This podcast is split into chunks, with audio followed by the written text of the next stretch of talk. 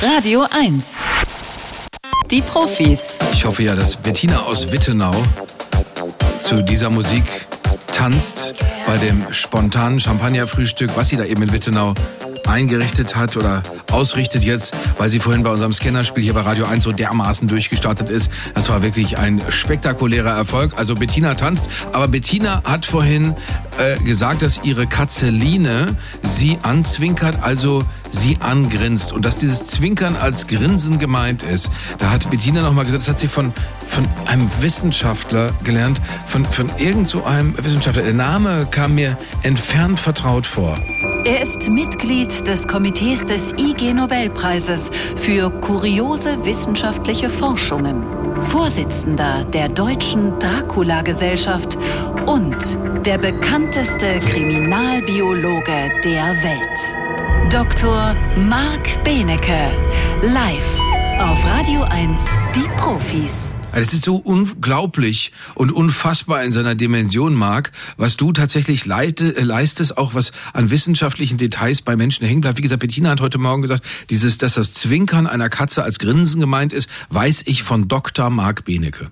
Und da hat sie absolut recht. Zum Beispiel auch wenn die Katze dir ihr Hinterteil zuweist, was ja auch viele Katzenbesitzerinnen und Besitzer als merkwürdig äh, empfinden, ist ein Vertrauensbeweis, weil sie dir sozusagen zeigen, okay, ich, ich vertraue dir, dir, mir kann nichts passieren, auch wenn ich dir mit emporgerecktem Schweif mein Hinterteil präsentiere. Ah ja, okay, das ist ja. das ist natürlich, das ist äh, Sprache, die, die man verstehen muss und die man auch nicht unbedingt imitieren muss. Also weil es ist halt muss Katzenverhalten. Man nicht, könnte, man, ja. könnte man aber natürlich. Probier's doch mal. Äh, Im Sender wendest du allen den Rücken zu und dann wirst du sehen, sie, sie empfinden das als Vertrauenshinweis. Äh, ja, da bin ich, da, da kann ich mir vorstellen, dass es da auch Diskussionen gibt. Also, aber ja, das ist aber auch schön. Das, das ist aber auch da kannst du Gespräche, Freude, das ist doch auch mal schön. Wisst ihr, was der Jörg gemacht hat? Ich glaub's ja nicht, das Schwein. Äh, weißt du, da wird man nämlich in eine andere tierische Richtung geschoben. Deswegen, ich, ich warte damit noch ab. Aber natürlich, die, die Katze ist ja viel zu unerforscht, ist ja meine Meinung, Marc. Ja, das stimmt. Man kann äh, wirklich, wenn man die Tiere sich anguckt, nicht nur Katzen, auch alle möglichen anderen Tiere. Ich mag ja die ganzen Bahnhofstauben, weil ich immer durch äh, die ganze Welt reise und überall Bahnhofstauben sind. Ich habe da auch sehr viel von denen gelernt, ähm, wie die, äh, was sie so wahrnehmen. Zum Beispiel, dass die Leute auch am Gang erkennen können. Und, Tauben. Äh, man, Tauben, ja, die ja. können dich erkennen, so wie Tintenfische zum Beispiel auch. Die, oder wenn du dir auf einmal ein Bart wachsen lässt, dann sind die total verwirrt, was da jetzt auf einmal los ist und so. Also geht hinaus in die Natur, liebe Hörerinnen und Hörer, und betrachtet möglichst lang nicht nur eure Haustiere, sondern auch die äh, ausgewilderten Haustiere, die dann halbe Wildtiere sind. Also meinst du, die Taube oder die eine oder andere Bahnhofstaube kann äh, in, an, am Bahnhof Spandau, wo ich oft abfahre, kann erkennen, dass ich schuldbewusst gehe, weil ich schon Taube gegessen habe?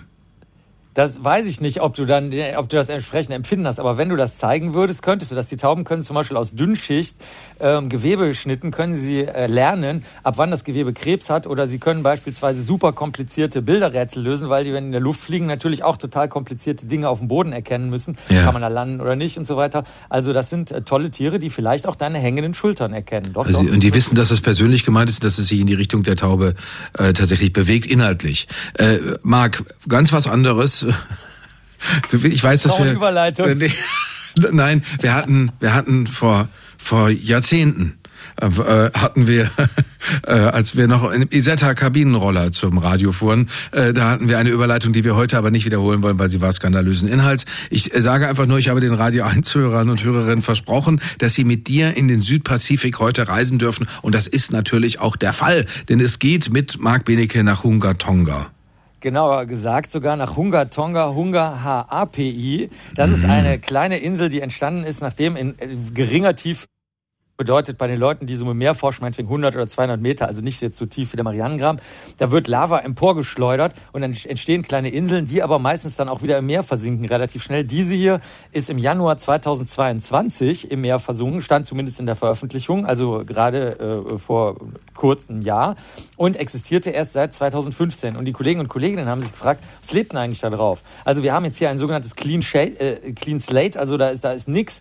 äh, eigentlich drauf, keine Bakterien, keine Algen, keine Pflanzen, keine Tiere, kann ja nicht sein, ist ja mit glühender Hitze aus dem Meer emporgeschleudert worden und geschossen.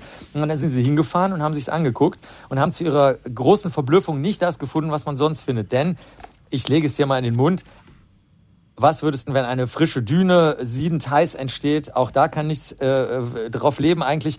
Natürlich Lebewesen, also blau-grüne Algen, die eigentlich Bakterien sind, die von Licht leben. Was würdest du erwarten, wenn Lava emporkocht und alles tötet? Dann erwartest du, dass da irgendwas drauf lebt, was sich vielleicht von diesem frischen Gestein äh, ernähren kann und so. So wie ist das jetzt auf dieser kleinen Insel. Und da sind drei verschiedene Sorten Bakterien gefunden worden. Das haben die mit einem Wahnsinnsaufwand gemacht auf Erbsubstanzebene. Das, das kann man gar nicht anfangen zu erzählen, wie aufwendig das ist. Und das waren drei Sorten. Die hießen, die, die Hauptsorte hieß Chloroflexi. Das sind die grünen Nichtschwefelbakterien. Die mögen es gerne bei 75 Grad Celsius. Mit oder ohne Licht ist denen relativ egal. Die leben aber eigentlich in heißen Quellen und jetzt kommt ein schönes Wort, marinen Matten. Also Matten im Meer, die, die kochend heiß und, und unattraktiv sind. Und als sie das Gestein angeguckt haben, haben sie auch festgestellt, das ist auch mehr als unattraktiv. Da, sind, da ist überhaupt kein Kohlenstoff drin, den wir brauchen. Da sind Schwermetalle drin. Da ist kein ähm, ähm, äh, der Bestandteil des, der, der Atemluft drin, den wir normalerweise haben. Ähm, es ist super viel Schwefel drin, Kupfer, Vanadium, Kobalt, Scandium, also alles, was man überhaupt nicht haben will. Und genau das können jetzt die Bakterien da verwerten. Nur wo kommen sie her? Das war die große Frage, weil ich meine, ist ja gerade erst alles frisch dahin gekocht. Und das scheint so zu sein, dass sie das mitnehmen. Also diese frisch entstandene Insel nimmt die Bakterien aus der Tiefe des Meeres mit, die da bei 75 Grad Celsius unter grauenhaften Bedingungen zum Beispiel Schwefel verwenden können, statt Atemluft oder, oder äh, Kohlenstoff, um sich zu, weiterzuentwickeln. Und so entsteht eine Insel aus dem Nichts mit mitgebrachtem Material und versinkt dann wieder traumhaft im Meer. Zwischendurch war es eine, ähm, ja, eine, eine grauenvolle Umgebung, wo zum Beispiel Schwefelsäure das Regiment äh, hatte und äh, Menschen dort vielleicht sich auch nicht besonders wohlfühlen würden. Aber diese Bakterien finden Spitze da.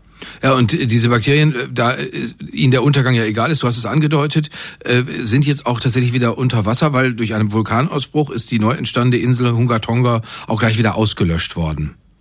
Genau, die würden normalerweise werden die, äh, werden die auch einfach so weggespült durch Wind und Wetter und so weiter. Aber hier in dem Fall ist sie richtig mit äh, Krachen äh, weggesprengt worden. Und die Forscherinnen und Forscher sind natürlich ein bisschen traurig, weil es entstehen natürlich überall auf der Welt neue Gebiete, die neu besiedelt werden von Bakterien. Zum Beispiel wenn Gletscher sich zurückziehen, die schmelzen ja überall. Ich bin zum Beispiel hier gerade in Salzburg, nicht wahr? Es ist ja auch in der Schweiz und in Österreich traurig beobachtet. Die Gletscher verschwinden alle. Und da entsteht ja auch ähm, neues Gebiet, was von Bakterien besiedelt würde. Und das hätten die natürlich jetzt gerne auch mit dieser ähm, Hunga Tonga Hunga Haapi Insel nochmal verglichen auf Erbsubstanzebene mit den Bakterien. Aber das geht in diesem Fall jetzt leider nicht. Da sieht man halt, dass man manchmal als Forscher oder Forscherin auch mal ein bisschen äh, schnell sein muss und nicht lange Forschungsanträge schreiben darf, sondern auf ins Bötchen und ab die Gesteinsprobe gesammelt. Wo du das mit dem Bötchen sagst, ich hatte mir das vorgestellt, ist wohl Marc Benecke schon auf äh, äh, Tonga, im Königreich Tonga gewesen. Ich habe mir dann sofort vorgestellt, so ein Boot, äh, du stehst vorne äh, am, am Bug des Bootes, hast so eine, eine weiße Kapitänsrüschenbluse an und springst eifrig äh, an, an den Strand. Ist das schon passiert? Ja, so ähnlich. Also ich, äh, ich äh, also zweierlei. Erstens habe ich in den Tropen ja mehrere Labors aufgebaut, in Vietnam und in den Philippinen in den 90ern die ersten Labore für genetische Fingerabdrücke. Da habe ich aber ein Tropenhemd immer angehabt, wo die Mücken nicht durchstechen können. Das habe ich jetzt unserer jüngsten Studierenden vererbt. Das ist also immer noch im Einsatz und sieht aus wie neu. Das ist das eine, was so ein bisschen kapitänsmäßig ist. Und das andere habe ich gelernt von unserem Psychologieprofessor, mit dem haben wir in Irland tatsächlich im Boot gestanden und sind vor Galway Bay in Irland rumgefahren. Und immer wenn ich ein Foto gemacht habe, hat er seinen Arm so ausgestreckt und hat irgendwo hingezeigt gezeigt. Und dann habe ich gesagt, was machen Sie denn da? Warum strecken Sie immer den Arm aus, wenn ich fotografiere? Hat er gesagt, als Kapitän muss man vorne stehen und mit ausgestrecktem Zeigefinger irgendwo hinzeigen auf dem Foto, sonst sieht es nicht kapitänsmäßig aus. Es ist die Frage, können das wirklich nur Kapitäne? Was Marc Benecke kann, kann nur Marc Benecke. Marc, es war ein Vergnügen, dir ein wunderschönes Wochenende in Salzburg. Danke, lieber Hast du das schon diese, denk, denk bitte immer dran, dass du diese, diesen schönen Song Salzburger Nockeln, Salzburger Nockeln, süß wie die Liebe und zart wie ein Kuss, dass du dir das noch drauf schaffst, bis du zurückkommst, bitte. Ja, ich habe bis jetzt nur äh, Klimt äh, Schneekugeln als äh, Souvenir gesehen. Diesen schön, dieses schöne Lied werde ich jetzt gleich fröhlich trällernd äh, im Bahnhof äh, mir aneignen. Vielen Dank. Das war Dr. Marc Benecke, live auf Radio 1, die Profis.